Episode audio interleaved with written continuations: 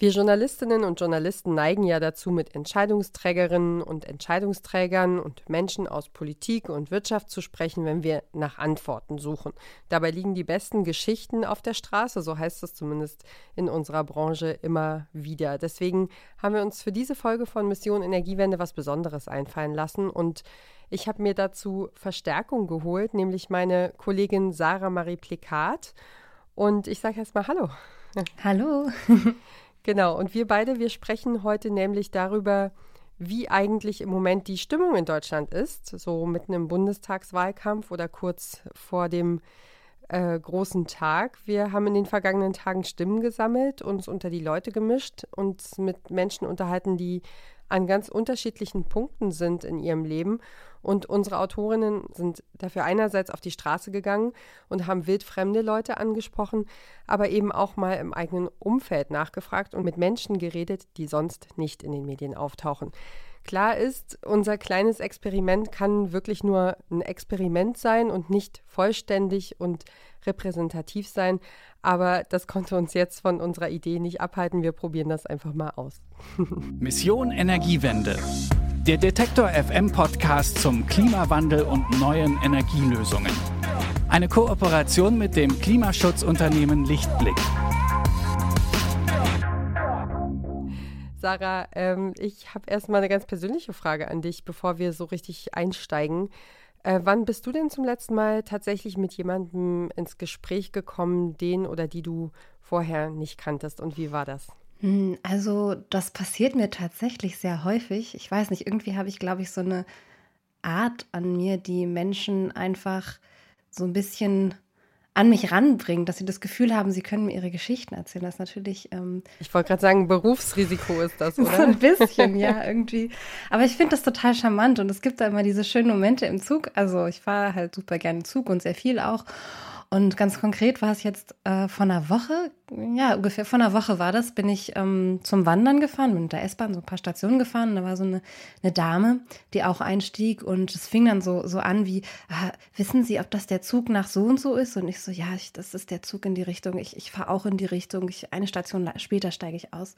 Und er so, ah ja, okay und setzte sich dann so hin und hatte dann so ihre Fahrkarte in der Hand und, ähm, und fing dann irgendwie einfach zu erzählen an, dass sie jetzt dieses Abo hat und dass sie das ganz toll findet und dass sie da jetzt überall hinfahren kann und was sie jetzt alles vorhat und so. Und dann, und dann hat sie mir noch erzählt, dass sie, sie, ähm, also ich wohne ja gerade in Dresden und sie ähm, ist Dresdnerin und dass sie in ein Altersheim gezogen ist und dass sie, das ist, das ist halt an einem Ort, wo sie richtig am Puls der Zeit ist und dass sie das total schön findet, weil man muss ja auch irgendwie für die, für die Zukunft irgendwie so ein bisschen auch, ähm, ja, daran auch denken, dass das, dass es vielleicht irgendwann in einem bestimmten Alter dann nicht mehr geht. Und, ähm, und hat mir dann sogar noch so ein paar Tipps gegeben, weil ich die, die Strecke natürlich noch nicht kannte. Für mich war das erste Mal, dort in der Region zu sein, unterwegs zu sein. Und das fand ich sehr schön wie sie mir das so erzählt hat.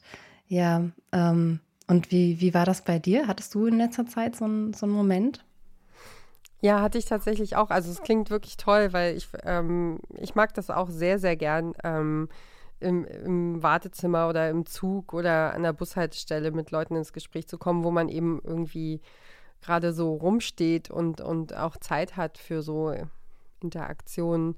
Und ich finde auch gerade so in der Pandemie haben wir uns alles zurückgezogen. Das war, ja, finde ich dann ganz angenehm, wieder, wieder in Kontakt zu treten, also im wahrsten Sinne. Und ähm, bei mir war es jetzt tatsächlich vor, vor nicht allzu langer Zeit, hatte ich meine erste Urlaubswoche und war mit, mit unseren Kindern unterwegs äh, in Leipzig und ähm, wir haben am, am Freitagnachmittag dann auf dem Weg zum Bahnhof, wir wollten eine Freundin abholen, ähm, angehalten und, und äh, waren noch ein Eis essen und da hat sich quasi eine Frau, also wir haben uns an den Tisch gesetzt, wo schon jemand saß, weil da noch ein bisschen Platz war oder genug Platz war für alle.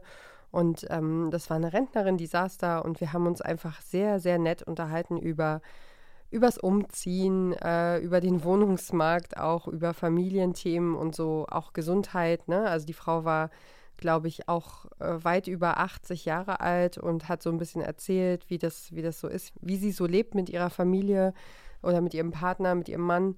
Und ähm, ja, das war wirklich, ich mag das wirklich sehr, sehr gerne. Es war sehr nett und ich finde diese, diese kleinen Momente, in denen uns jemand in sein Leben lässt, die finde ich, finde ich ganz, ganz spannend. Ähm, und das, also beruflich, aber auch privat, also beides so. Und im Job machen wir das ja im Grunde über Umfragen. Also das heißt, wir gehen mit einem Mikro auf die Straße und haben eine Frage im Kopf oder, oder ein paar mehr und dann ähm, suchen wir eigentlich im besten Falle so ganz unterschiedliche Orte auf, ne? Und ähm, fragen dann, stellen dann unsere Fragen und gucken, wer, wer mit uns sprechen mag und, und was da so, was da so für Antworten kommen. Und da habe ich auch schon wirklich wahnsinnig tolle Momente gehabt und sehr große Überraschungen erlebt. Jetzt erzähl doch mal ganz kurz, Sarah, wen haben wir denn diesmal quasi vors Mikro gezerrt? Wie haben wir das angestellt? Kannst du das mal kurz ein bisschen beschreiben, damit alle Bescheid wissen, wie das abgelaufen ist. Also einerseits sind, sind äh, Autorinnen unseres Teams losgelaufen und haben Menschen direkt auf der Straße gefragt. Du hast es ja schon angesprochen. Und wir haben in unserem Umfeld gefragt, ähm, wer sich dazu äußern möchte, wieso die Meinungen sind und haben da eine sehr breit gefächerte Gruppe von Menschen, jetzt auch alterstechnisch und auch von verschiedenen Orten aus Deutschland zusammenbekommen, die ich gerne mal kurz einmal vorstellen möchte. Und zwar würde ich gerne mit Hanna anfangen. Sie ist 19, sie ist Dresdnerin und wird jetzt ab diesem Semester anfangen zu studieren. Dann haben wir mit Ute und Walter gesprochen. Die sind Anfang und Mitte 80, wohnen in Seeburg, das ist bei Berlin. Sie sind beide RentnerInnen. Dann haben wir mit Annika gesprochen, 33 aus Leipzig. Die arbeitet fürs Fernsehen, macht da unter anderem TV-Beiträge und dann haben wir auch noch mit Emanuel gesprochen, der ist 26, lebt aktuell in Würzburg, studiert Medizin und hat eine noch sehr junge Tochter. Brigitte, sie ist 61, aus München, ist Künstlerin und Sprachlehrerin, also die unterrichtet Englisch. Und zu guter Letzt haben wir noch mit äh, Florin, sie ist 24, gesprochen. Sie studiert Politikwissenschaften in Frankfurt am Main. Und Donat, der ist 30, aus Berlin, der ist Sozialarbeiter und unsere letzte Gesprächspartnerin Leonie, 34, auch aus Berlin. Die ist gerade in Elternzeit mit ihrem zweiten Kind und wenn sie das nicht ist, dann arbeitet sie im Bereich digitale Transformation und Organisationsentwicklung. Also wirklich unterschiedliche Altersgruppen, unterschiedliche Professionen und unterschiedliche Orte. Ja, ich bin gespannt, was wir da jetzt alles rauskriegen. Wir haben ja mit diesen Menschen, wir haben denen ein paar Fragen gestellt, die im Grunde für alle gleich waren. Kannst du ganz kurz erzählen, was wir von, von unseren GesprächspartnerInnen wissen wollten? Naja, zuerst ähm, wollten wir von Ihnen wissen, welche Bedeutung das Klima für Ihre individuelle Wahlentscheidung hat. Das ist natürlich das, ähm, sage ich mal, rote Fadenthema dieser Folge auch was Sie selbst konkret fürs Klima tun und wo Sie glauben, wo wir selbst in unseren individuellen Entscheidungen oder aber auch als Gesellschaft Schwierigkeiten haben, etwas zu tun, also was uns davon quasi abhält. Und dann wollten wir auch ein bisschen über Ängste und Sorgen sprechen, also was Ihnen ähm, da auch in Bezug auf das Thema Klima und Klimaschutz Angst oder auch Sorgen bereitet. Und zu guter Letzt, was Sie der nächsten Bundesregierung gern mitgeben würden auf Ihrem Weg. Okay, und dann steigen wir einfach direkt mal mit der ersten Frage ein, fangen an. Welche Bedeutung hat denn das Klima für die individuelle Wahlentscheidung unserer Leute? Also für mich ist das Klima das A und O bei meiner Wahlentscheidung. Ich kann ganz klar sagen, mit Abstand das Thema, was mich am meisten beschäftigt, äh, worüber ich mir am meisten Gedanken mache und ähm, was letztendlich auch äh, entscheidet, welche Person oder äh, welche Partei ich wähle. Das ist Hanna. Ähm, für Hanna ist ein sehr wichtiges und großes Thema das Thema Müll und das in jeglicher Form, wie sie sagt mich beschäftigt, wenn Menschen ihre in Müll einfach hinschmeißen. Ich kann das überhaupt nicht verstehen. Müll gibt es im Kleinen als kleine Zigarettenkippe auf dem Fußweg, aber Müll gibt es auch ähm, in, in Tonnen äh, an den Häfen, in ähm, das verschifft wird nach Afrika oder Asien. Es gibt Müll in allen Bereichen. Es gibt Elektromüll, es gibt äh, Textilmüll, ähm, dann auch Lebensmittelverschwendung gehört eigentlich auch mit dazu. Und ja, also ich glaube, wenn man da mal anpackt, hat man auch schon viel zu tun. Eine kurze Unterbrechung für eine Botschaft von unserem Werbepartner. Warum Nudeln ohne Soße wie Strom ohne Öko sind? Beides ist ziemlich schwer zu schlucken. Das eine für uns als Menschen, das andere fürs Klima. Deswegen gibt es bei Lichtblick 100% Ökostrom mit flexibler Laufzeit und bis zu 24 Monaten Preisgarantie, je nachdem, was euch wichtig ist. Klimaneutral wird so zum neuen Normal. Wir haben es ja vorhin schon angedeutet, wir haben auch mit einer ganz anderen Generation gesprochen, nämlich mit, mit Ute und Walter, die sind beide über 80 und leben in Seeburg, also das ist direkt an der Grenze zu, zu Berlin. Was sagen die denn ähm, im Moment zum, zum Thema Wahl, Klima und den ganzen Themen, die auf dem Tisch liegen? Mm, also die beiden, die wollten jetzt im O-Ton direkt nicht auftauchen, deswegen fasse ich das hier noch einmal kurz zusammen. Ute meinte, das Klima haben sich ja eigentlich fast alle Parteien auf die Fahne geschrieben. Demzufolge ist es für sie auch ein sehr wichtiges Thema für ihre Wahlentscheidung und muss für sie vor allem auch an die soziale Gerechtigkeit äh, geknüpft werden. Es darf dann aber nicht so sein, dass die Politiker sich die grünen Rosinen herauspicken. Und was ich ganz interessant finde, Walter hat eine ähnliche Meinung wie sie, aber will trotzdem eine andere Partei. Dann kommen wir doch jetzt noch mal zu was ganz Elementarem. Äh, Annika, die ist 33, Fernsehautorin aus Leipzig und die sagt, das Klima geht uns alle an und zwar schon aus purem Selbsterhaltungstrieb. Ja, also lege ich auch persönlich sehr viel Wert darauf, dass ähm, wir unsere Umwelt schützen. Also in dem Sinne halt auch, dass wir ähm, darauf Wert legen, dass wir nicht so viel Einfluss nehmen, dass ja, wir am Ende ja auch selber draufgehen. also am Ende ähm, wollen wir ja, wir wollen auch die Natur schützen, klar, aber am Ende wollen wir auch uns schützen, weil ähm, wir wollen ja hier auf der Erde gerne weiter leben. Und äh, Brigitte, die ist 61, wohnt aktuell in München, die sagt, ob das Klima eine Bedeutung für meine Wahlentscheidung hat, dann muss ich das sagen, ich bin sowas von frustriert mit diesen ganzen Parteien, mit den ganzen äh, äh, Kasperlköpfen, die sich da irgendwie zur Wahl stellen, dass ich mir denke, ähm, es ist eigentlich, ich, glaub, ich weiß, es klingt furchtbar, aber irgendwo, was also auch was, die, was das Klima anbetrifft, ich denke, das ist fast egal, wie man da wählen würde. Also ich habe schon meine Idee, aber es ist irgendwie, ich bin da einfach total frustriert und hoffnungslos, muss ich sagen. also natürlich möchte ich, dass da was fürs Klima getan wird, aber wer es dann letztendlich wirklich macht, das ist so fraglich. Ähm, Emanuel, der studiert Medizin, der ist 26, der sagt, in der Zukunft kommt es auf das Miteinander der Menschen an. Ich glaube, auch in dem Zusammenleben wird sich einiges verändern, gerade weil eben das Klima auch eine oder die, der Klimawandel auch eine Fluchtursache bereits ist und immer stärker sein wird. Und ähm, das hat für mich persönlich dann zum einen die Auswirkung, dass ich eben ja jetzt schon eine Tochter habe und vielleicht auch noch mehr Kinder haben möchte, die dann eben in einer vom Klimawandel bestimmten Welt aufwachsen werden. Und ähm, das hat zum anderen den, den Punkt, dass ich wahrscheinlich viele PatientInnen habe später, die auch unter den Folgen des Klimawandels leiden werden, sei es entweder, weil sie hier in Deutschland bereits leben oder nach Deutschland kommen, verändern sich eben auch die Krankheiten, die dann eben in meinem Tätigkeitsfeld ähm, eine Rolle spielen. Und für Leonie aus Berlin ist beim Thema Klima und Wahlen noch ein ganz anderer Aspekt relevant. Ich finde das Thema Klima eigentlich dermaßen selbstverständlich, ähm, dass ich mit der Frage gar nicht zurechtkomme. Also ähm, ja, ich finde das ein total selbstverständliches Thema und für mich ist gerade die Frage relevant, äh, wer hat überhaupt eine Vision? Wer geht mit einer positiven Idee äh, in die Zukunft? Wem traue ich zu, Visionen und Ideen überhaupt umzusetzen? Ähm, und dass da Klima selbstverständlich eine Rolle spielt, ähm, ja, finde ich total normal. Also es ist, das ist kein, kein Add-on-Thema mehr. Wir sind nicht mehr in den 80ern. Also ähm, das ist integraler, ganz wesentlicher äh, Teil der Zukunftsgestaltung keine Frage.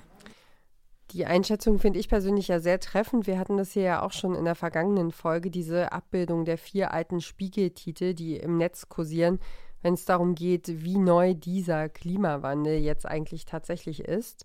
Und ähm, das spielt einfach schon seit mehr als 30 Jahren eine Rolle. Mhm. Da, da, hängt mir auch immer so ein, so ein Satz im, im Hinterkopf, äh, Stichwort mehr als 30 Jahre. Ich bin mal ganz am Anfang meines Studiums so zufälligerweise in einen Medienworkshop reingerutscht. Frag mich nicht wie, ich bin wahrscheinlich zufällig in irgendeinem Newsletter gelandet. Und ich fand das Thema spannend. Es ging darum, dass ähm, Medienschaffende, JournalistInnen, Menschen, die sich in diesem Umfeld bewegen, sich Gedanken darüber machen, wie sie nachhaltige Themen in ihre Arbeit integrieren, welche Fragen sie auch in Interviews beispielsweise stellen. Und die, ähm, die Workshop-Leiterin sagte, nee, sie macht das jetzt wirklich schon seit den 80ern. Und sie findet es immer noch wahnsinnig erschreckend, dass wenn sie zum Beispiel in den Wirtschaftsteil einer Zeitung geschaut hat, dass dort ganz, ganz selten ähm, Fragen nach Nachhaltigkeit eines Unternehmens gestellt wurden. Und ähm, da, da, muss man ja schon sagen, da hat sich jetzt vielleicht, also hat sich ja schon in, in den vergangenen Jahren einiges auch verändert, bloß ähm, eben einfach noch nicht genug. So. Und ähm, das, das, das hängt mir so nach. Das ist irgendwie, ja, ganz präsent. Und war prägend für dich. Mhm, absolut. Mhm. Wir haben als nächstes unsere Gesprächspartnerinnen und Gesprächspartner gefragt, was sie selbst fürs Klima tun. Und den Anfang, den macht Hanna, 19 Jahre und fast Studentin aus Dresden. Ich bin seit zweieinhalb Jahren äh, vegetarisch, ähm, versuche auch ähm, vegan mich zu ernähren. Äh, ich glaube, das hat schon einen großen Einfluss. Ähm, ansonsten ist mir Müllvermeidung logischerweise äh, wichtig. Ähm, wobei ich aber auch ehrlich zugeben muss, dass ich das sehr schwer finde, ähm, alle Faktoren bei einem Einkauf zu bedenken. Also es ist meiner Meinung nach total schwierig, sowohl regional, saisonal, dann bitte auch noch vegetarisch oder vegan und noch Müll vermeiden. Das ähm, klappt leider in vielen bei vielen Produkten nicht. Da hat man dann vielleicht ein veganes Produkt, aber super viel Plastik und so weiter. Ähm, ansonsten versuche ich, mich umweltfreundlich fortzubewegen. Also ähm, ich vermeide Fliegen so gut wie immer. ähm, ich, also ich habe nicht mal eine Handvoll Flüge in meinem Leben gehabt. Ähm, ich fahre super gern Fahrrad. Ich finde, das ist die schlauste Erfindung der Menschheit. Und ein ganz großer Wandel ähm, in meinem Leben zu mehr Umweltbewusstsein war mein Konsum von Kleidung. Äh, früher bin ich ganz unreflektiert in H&M und Co gegangen und habe dort meine Klamotten gekauft und äh, seit zwei Jahren war ich kein einziges Mal mehr in diesen Läden und habe dort nichts gekauft ähm, und bin komplett auf Secondhand-Kleidung eigentlich umgestiegen. Also es ist eine andere Art von Einkauf. Man braucht, man braucht viel mehr Geduld. Man ähm, kann nicht gezielt nach etwas suchen eigentlich, sondern muss ein bisschen warten, bis einem die Stücke zukommen. Ähm, man ist offener für äh, neue Stile, neue Kleidungsstücke. Und mittlerweile fahre ich in jeder Stadt, wo ich bin, erstmal zu Secondhand-Läden, um die neu auszuchecken. Ähm, ja, und ich finde, das ist auch irgendwie fast so ein Hobby. Nochmal ein Argument von Walter, der mit seiner Frau Ute in Seeburg wohnt. Und obwohl Seeburg wirklich an der Grenze zur Großstadt liegt, also in Brandenburg, ist Mobilität dort ein sehr, sehr großes Problem. Ähm, dass sie gezwungen sind, ähm, mit dem Auto zu fahren, dass Walter mit seinen 85 Jahren auch leider fahren muss, weil sonst ähm, sie nicht zum, zum Arzt kommen würden oder zum Supermarkt oder ja, einfach überhaupt mobil zu sein, um unabhängig zu sein. Und ähm, Ute sagt außerdem, dass sie zum Beispiel auch ja keine andere Wahl haben, zum Beispiel, wenn es ums Heizen geht weil da ist einfach eine bestimmte Heizung und ein bestimmter Zulieferer einfach vorge vorgegeben. Ähm, trotzdem versuchen sie Strom zu sparen mit Sparlampen. Sie haben keine Spülmaschine und sie sagte auch den Plastik, den haben sie schon längst den, den Kampf angesagt. Allerdings ist das mit dem Handel halt immer so ein bisschen schwierig. Der müsse da, da halt auch dann mitspielen. Wobei, da, da muss ich einhaken, das mit der Spülmaschine ist wahrscheinlich ein Trugschluss, weil eigentlich, soweit ich informiert bin, verbrauchen Spülmaschinen definitiv weniger Wasser als wir Menschen, wenn wir versuchen, ähm, wassersparend abzuwaschen oder äh, energiesparend abzuwaschen. Aber interessant finde ich das, was Ute noch gesagt hat, nämlich, dass wir an ein paar Stellen im Leben nicht die Wahl haben, selbst wenn wir sie gerne hätten. Also wir können nicht einfach in einem völlig ökologisch korrekten Zuhause leben, selbst wenn wir das wollten. Und Emanuel, das ist der angehende Mediziner, der ist da auch ein bisschen zwiegespalten, sagt er. Ähm, es ist nun mal so, dass man seinen eigenen CO2-Fußabdruck nur unter also nur bis zu einem bestimmten Punkt reduzieren kann. Ab da sind es eben dann, ja, ist dann sozusagen der Staat gefragt, ähm, zu regulieren, meiner Meinung nach, also neue Standards zu setzen. Ja, und auch Florin24 aus Frankfurt am Main, die pflichtet ihm bei. Sie findet nämlich, dass wir uns hier gerade in der krassesten Krise der Menschheit befinden und sie versucht, jeden Tag irgendwie die richtigen Entscheidungen zu treffen. Naja, ich versuche schon im Alltag darauf zu achten, also beim Einkauf darauf zu achten, ähm, bei ja, verschiedenen Entscheidungen, die ich so als Konsumentin treffe. Trotzdem ist es meine Meinung, dass es nicht die einzelnen ähm, Personen sind, die konsumieren, irgendwie Entscheidungen treffen sollen müssen und informiert sein müssen, um irgendwie was Gutes fürs Klima zu tun, sondern eben, dass auch die Politik oder vorrangig die Politik und die Wirtschaft etwas tun müssen. Also sprich Subventionen für klimafreundliche und nachhaltige Produkte, ähm, dafür höhere Steuern für andere Produkte, um diese Subventionen quasi wieder refinanzieren zu können, etc. Ähm, genau, also ich versuche es im Kleinen, aber die Politik vor allem ist gefragt. Und was wir noch bedenken müssen, ist, wir gehen so oft und gerne von uns selbst aus und wir beschäftigen uns ja hier auch in, bei Mission Energiewende jede Woche mit diesen Themen, haben ein Bewusstsein dafür. Wir tragen auch unser schlechtes Gewissen mit uns herum, wenn wir was machen, von dem wir wissen, dass es nicht so gut für die Umwelt ist ähm, oder fürs Klima ist. Aber ganz viele Menschen in Deutschland, die wollen das zum einen gar nicht, weil es ihnen vielleicht auch einfach vollkommen egal ist oder zumindest nicht wichtig genug, um sich damit zu beschäftigen, um etwas fürs Klima zu tun. Oder sie halten das Thema nach wie vor für konstruiert. Und, ähm, und am Ende ist es natürlich auch ganz klar eine Frage des Geldes. Ähm, darauf kommen wir jetzt dann auch zu sprechen. Das ist nämlich eine der häufigsten Antworten gewesen, als wir gefragt haben, was hält uns als Gesellschaft denn eigentlich davon ab, etwas zu tun? Oder gab es da noch mehr Antworten, Sarah? Naja, also es ist ja einfach oft super anstrengend, weil wir uns ja auch wohlfühlen in unserer Komfortzone. Das ist ja auch angenehm dort, wenn sich nichts verändert, wir die Abläufe kennen und, und, und uns nicht umgewöhnen müssen. Und da hat Hannah mir von einem Modell erzählt, das in dem Zusammenhang ganz spannend ist. Es gibt ähm, drei verschiedene Zonen. Die Komfortzone, da sind wir am liebsten drin weil die ist natürlich bequem und einfach, da fühlen wir uns wohl. Dann drumherum gibt es die Lernzone. Die ist eigentlich am besten, weil da wären wir gefordert, aber nicht überfordert, aber auch nicht unterfordert wie in der Komfortzone. Und der äußerste Zonenring ist die Panikzone. Und die Panikzone ist die, wo wir komplett mal mit etwas ähm, schockiert werden oder wo wir sozusagen äh, komplett von der Komfortzone rausfallen, plötzlich. Und uns erstmal sehr unwohl ist mit einer Sache. Und am besten ist es, wenn man immer wieder diese drei Zonen auf unterschiedliche Art und Weise und unterschiedlich lang durchgeht. Man sollte nicht sein ganzes Leben in der Komfortzone verbringen. Dann kommt man ja nicht weiter, man lernt nicht viel. Insofern muss man in die Lernzone ab und zu. Ähm, aber wenn man zu lange in der Lernzone ist, wird diese wieder zur Komfortzone. Und ähm, ab und zu kann es also helfen, kurz mal in diese Panikzone zu geraten. Panikzonen, das ist ja ein sehr, sehr starker Begriff. Ähm, hattest du irgendwann mal so einen Moment, der für dich, wo du gesagt hast, boah, nee, das ist jetzt echt ein Problem, da weiß ich gerade nicht, wie es weitergeht und hast diesen Prozess mal durchgemacht? Also so ähm, in Sachen Klimaschutz, ja schon irgendwie. Also es gab mal einen Moment vor ein paar Jahren, da habe ich mal äh, so ein Magazin, ich glaube es war ein äh, ökologisches Reisemagazin.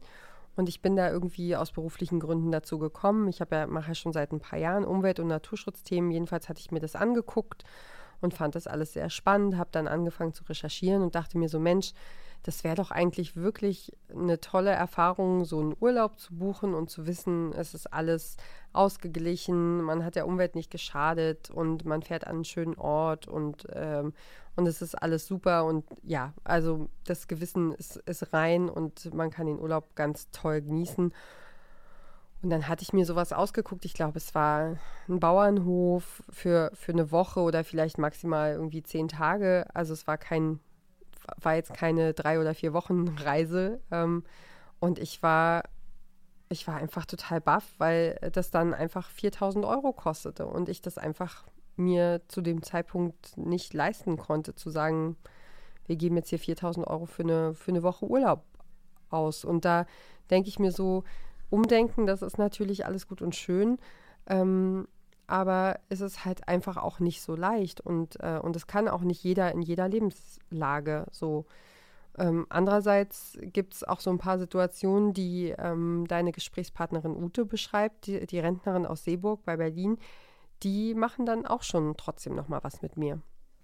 Ja, Ute sagte zum Beispiel, ja, solange es die Autolobby gibt und Subventionen für die Landwirtschaft bestehen, ist es einfach da, da, tauchen so ganz viele Themen auf. Also sie sagt auch, ja, wenn Regenwälder wegen Soja für Tiere und vegane Ernährung abgeholzt werden beispielsweise oder PolitikerInnen mit dem Flugzeug zwischen Berlin und Bonn hin und her fahren. Und die krasseste Sache wirklich, wenn der SUV-Fahrer seine Brötchen nicht zu Fuß oder mit dem Fahrrad holt und das dann auch noch als seine individuelle Freiheit postuliert, solange wird es dann einfach echt schwer, was zu verändern innerhalb der Gesellschaft und vor allem auch so eine Akzeptanz zu schaffen.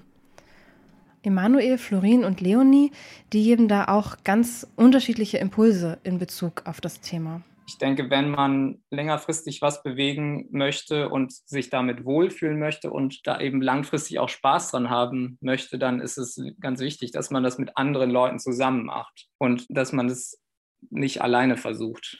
Naja, also ich glaube, das erste Ding ist so im Kleinen, dass jede Person erstens mal sich selbst dazu ermuntern muss und vielleicht auch einfach sich so selbst in den Arsch treten muss, was zu tun, weil man einfach äh, jedes Mal beim Einkauf, jedes Mal bei der Urlaubsplanung, jedes Mal bei, keine Ahnung, auch größeren Anschaffungen von Haushaltsgeräten oder so, sich jedes Mal überlegen muss, was bedeutet das eigentlich für mich, was bedeutet das fürs Klima. Ich weiß gar nicht, ob ich sagen würde, die Gesellschaft hält etwas zurück, also etwas zu machen, weil es wird ja auch viel gemacht. Also es passiert ja auch total viel. Ich glaube, wir haben noch keine guten Organisationsformen, um wirklich äh, Zukunftsthemen anzugehen. Wir haben ja unsere Gesprächspartnerinnen und Gesprächspartner auch gefragt, was ihnen Sorge bereitet oder wovor sie Angst haben. Und da kamen auch wirklich sehr, sehr spannende Antworten, die wir hier trotzdem nur anreißen wollen, weil sie über die Klimafrage oder über das Thema, das wir hier bei Mission Energiewende verfolgen, einfach hinausgehen. Welche Antworten habt ihr da gehört, Sarah? Wie war das? Ja, also das waren sehr unterschiedliche Themen. Mm, also es ging einerseits irgendwie ums Waldsterben oder auch um groß angelegte, großflächige Abholzungen. Das ist ein sehr wichtiges Thema. Aber auch Trinkwasserversorgung, äh, gerade auch hier bei uns in Deutschland. Ähm, eine Person sagte, ja, die, die Unwetter und die Folgen, also das haben wir ja jetzt auch zuletzt im Sommer gesehen in NRW, waren ja wirklich verheerend. Und ähm, auch ein gesellschaftspolitisches Thema, die zunehm der zunehmende Rechtsruck innerhalb unserer Gesellschaft.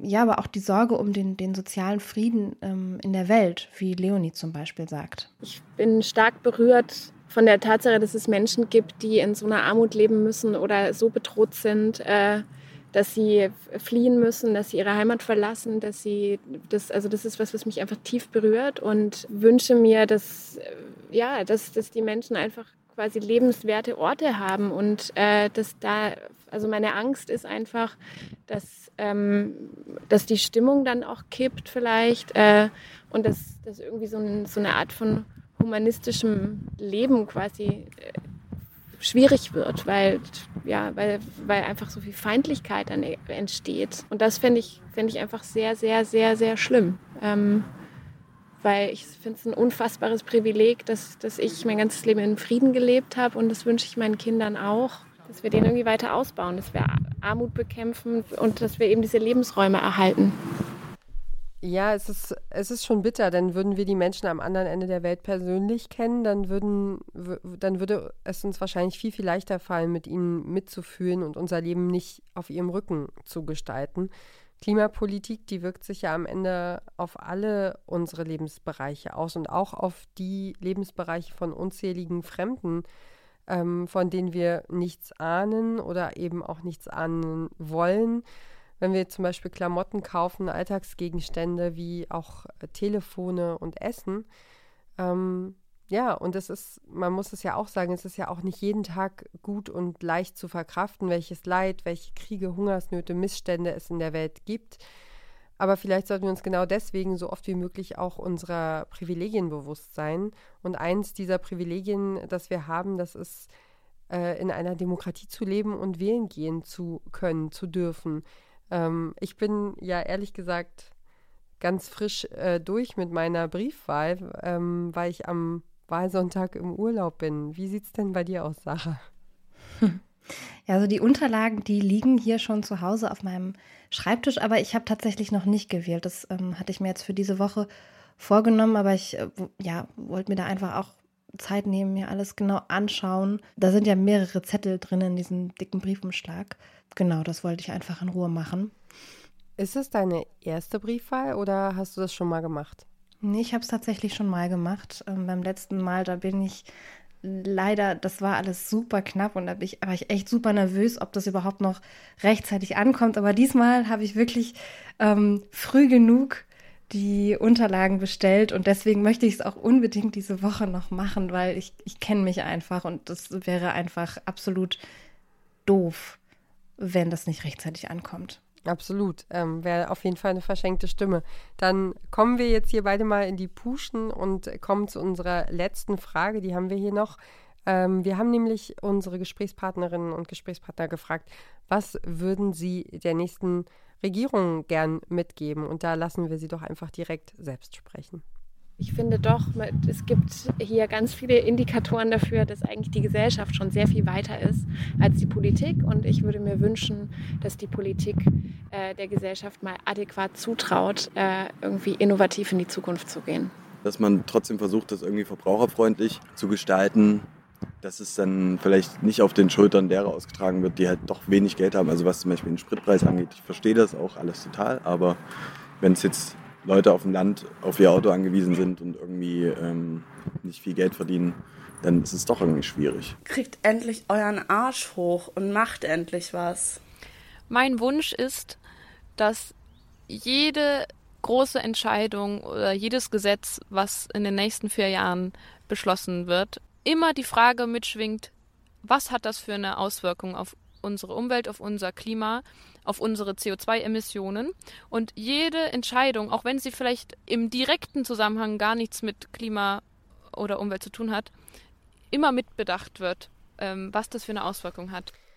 Ja, echt, ist gar nicht so leicht zu beantworten. Es gibt gefühlt gerade so viele Themen, die wichtig sind und die sich auch alle gegenseitig bedingen. Und wie die demokratischen Parteien diese ganzen Themen anpacken wollen, das besprechen wir in der zweiten Folge unserer naja, wir hatten es Redaktionsanalyse getauft. Das heißt, in der kommenden Woche spreche ich nochmal mit meinen Kolleginnen Marita Fischer und Ronja Morgenthaler über die Wahlprogramme der demokratischen Parteien und die Themen Verkehr, Infrastruktur, Landwirtschaft. Das ist dann auch die letzte Folge in unserer Serie zur Bundestagswahl, denn am Sonntag drauf ist dann auch schon Wahltag.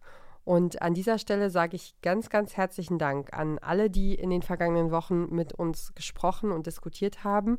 Ich bedanke mich natürlich bei meinen Kolleginnen fürs, vor allen Dingen fürs Ideenspinnen, fürs Dasein, fürs Rausgehen, Nachfragen und Umsetzen unserer Umfragen und dir natürlich, liebe Sarah, nochmal ganz besonders Dank für die Redaktion dieser Folge. Ja, gerne.